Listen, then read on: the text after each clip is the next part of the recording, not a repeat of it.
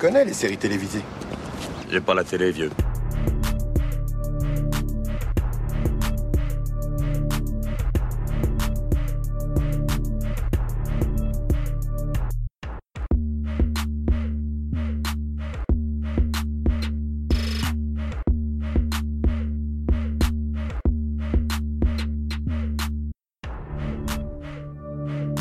Bonjour à tous et soyez les bienvenus dans la saison des séries. J'espère que vous allez bien. Je m'appelle Junior, ravi de vous accueillir dans ce nouveau podcast où l'on parle de séries. Si vous nous découvrez, le principe est simple une série par émission, qu'elle soit dans l'actualité ou non, elle sera critiquée, analysée et commentée, le tout en moins de 25 minutes.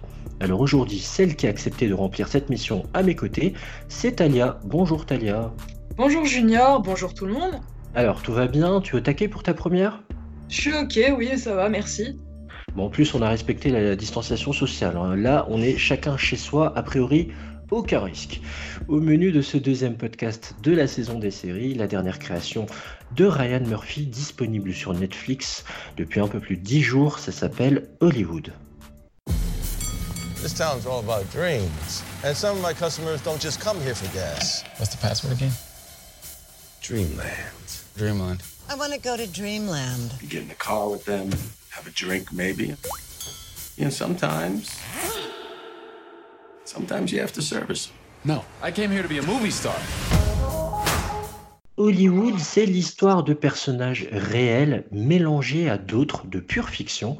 L'histoire se passe dans l'après-seconde guerre mondiale, à la fin de l'âge d'or d'Hollywood, un univers où tout le monde pense pouvoir tenter sa chance pour percer à Los Angeles comme une star, et pourtant ce sont des désillusions qui y règnent, beaucoup d'appelés et peu d'élus, surtout pour ceux dont la couleur de peau, le genre ou l'orientation sexuelle ne correspond absolument pas à la norme de l'époque. Depuis 2018, le très prolifique showrunner Ryan Murphy est en contrat avec Netflix. Sa première série, c'était The Politician. Voilà sa deuxième création pour la plateforme qui a gagné 16 millions d'abonnés dans le monde depuis le début de ce confinement. Ma chère Talia, que vaut pour toi cette Hollywood? Alors, ce que ça vaut pour moi, c'est une série qui était très sympa à regarder, qui est allée très vite, hein, en 7 épisodes, chacun d'à peu près 45-55 minutes, donc qui se regarde très vite, euh, très agréable. On retrouve toujours le côté euh, très exubérant, too much des univers de Ryan Murphy. Euh, ce que j'ai beaucoup aimé aussi, c'était le fait de montrer à la fois le côté euh, rêverie euh, et idolâtrie qu'on peut avoir quand on pense à Hollywood, surtout quand on est très jeune, et aussi le fait de montrer un petit peu l'envers du décor avec ce que peuvent faire subir les agents, les producteurs envers les acteurs, tout ce qui peut y avoir de plus pervers, qui relève des abus sexuels, de la domination. C'était quelque chose que je trouvais très très intéressant dans cette série. Oui, c'est une série en effet qui montre euh, Hollywood dans ce qu'il y a de meilleur, mais aussi et surtout de pire dans sa première partie. Euh, c'est une série en effet qui se consomme très vite, euh, à l'image de ce qu'on peut parfois reprocher d'ailleurs à Netflix, d'être une espèce de fast-food de la VOD, mais bon, ça c'est un autre débat. En tout cas, elle a beaucoup de force. Elle a hum, parfois certaines faiblesses, euh, euh, je trouve notamment peut-être dans sa deuxième partie, j'en reparlerai, parce qu'il y a une bascule qui s'opère et qui m'a un peu moi surpris. Mais euh, bizarrement, on a peut-être qu'avec l'âge, il, a- il s'est calmé un peu, Ryan Murphy, ce qui explique cette deuxième partie. Euh, la première m'a euh, moyennement convaincu, sauf à partir de son deuxième et, troisième épisode où enfin on comprend le destin qui va lier plusieurs personnages. Puis dans sa deuxième, m'a surpris, euh, pour l'instant en bien. Euh, je, je ne suis pas allé au bout de cette série, contrairement à Talia qui a plus de courage que moi, mais c'est une série en tout cas qui franchement se regarde beaucoup plus que d'autres créations qu'il a pu faire avant. Mais on va passer toutes les justement les forces et les faiblesses de Hollywood, à commencer par euh, le commencement. Euh, dans le résumé que j'ai fait, c'est difficile de bien voir ce dont on parle. Du coup, autant commencer par le, le, destin de, celui qui a priori est le personnage principal, c'est Jack Castillo, euh. C'est ça, oui, Jack Castello, qui est en fait le premier personnage avec lequel on commence la série. Je reviendrai un petit peu après sur euh, le statut de personnage principal. On commence avec lui, il se trouve que c'est un, un, jeune de 23 ans, il me semble que c'est ce qui est précisé. Euh, il rêve, il a un seul rêve, c'est de devenir une célébrité. C'est ça qui est aussi très intéressant avec la série. Je pense qu'on y reviendra après, c'est cette différence énorme entre le fait d'être, de devenir un acteur et une célébrité. Jack, ce qu'il veut, c'est devenir une star. Euh, ce qui est très difficile, évidemment, dans, un, dans une, dire une société où énormément de jeunes de son âge ont le même rêve, c'est-à-dire de devenir connus, notamment à Hollywood.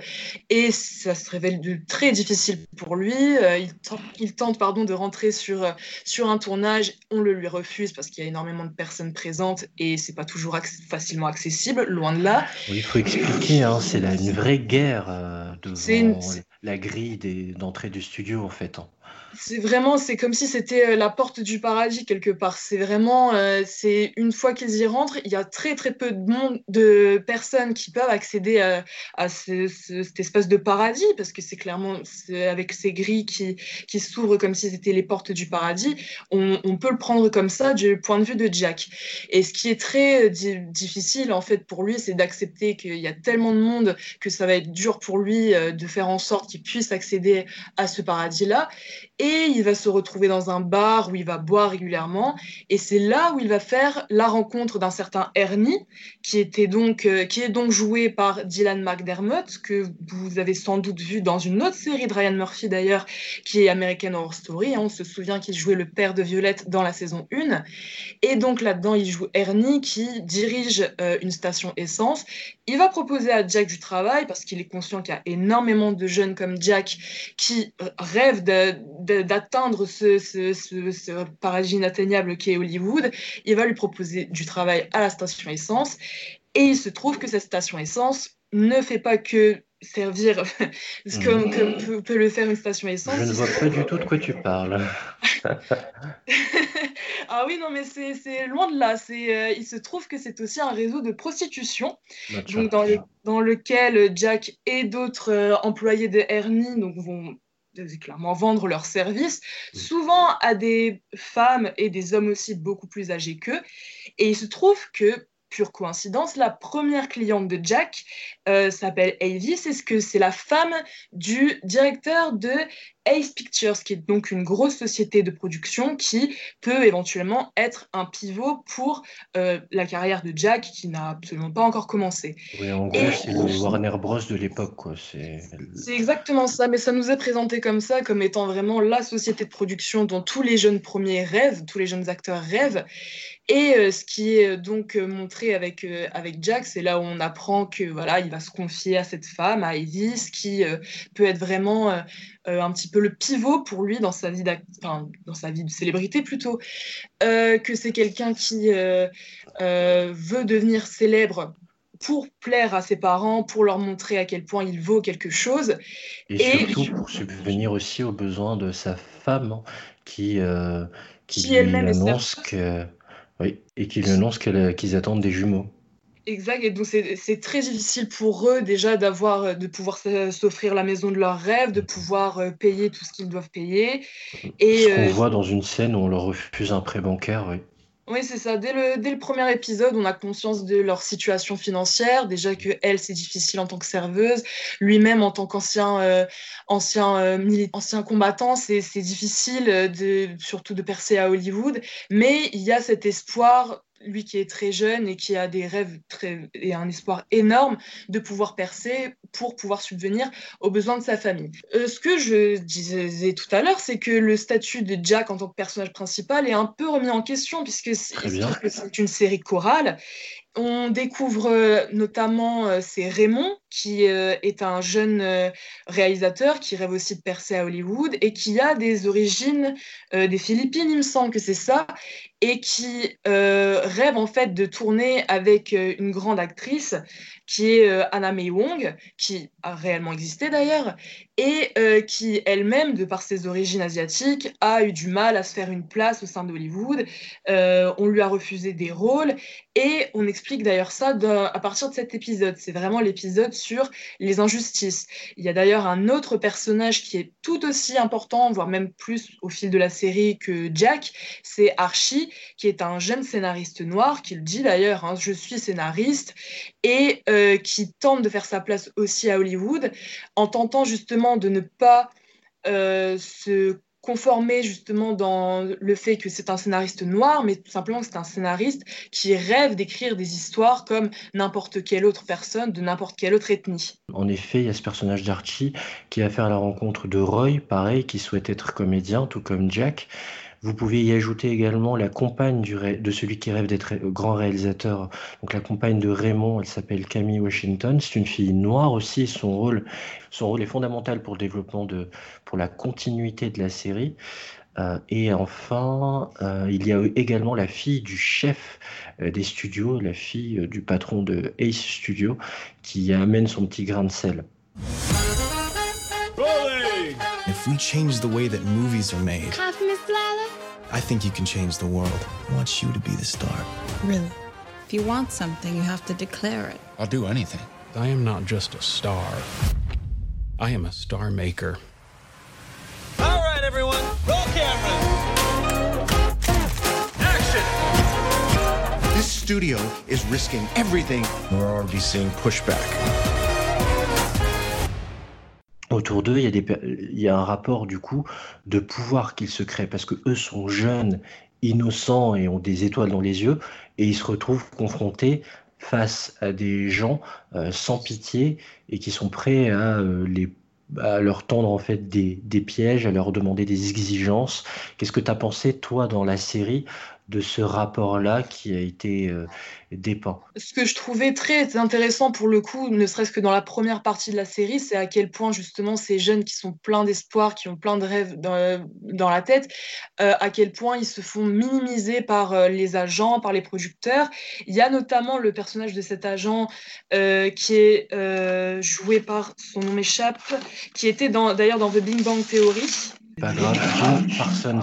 C'est ça, Jim Parsons qui a vraiment mais, le rôle d'un sadique total, qui est vraiment la représentation même du producteur sadique, manipulateur, euh, pervers sexuel, qui peut d'ailleurs faire euh, référence à, une affaire comme celle d'Harvey Weinstein récemment, donc qui fait écho euh, à un sujet dont certains d'entre nous n'étions n'étions euh, entre guillemets conscients que depuis quelques années, de se dire que c'est un problème qui existe depuis très longtemps euh, dans l'industrie du cinéma et même à Hollywood.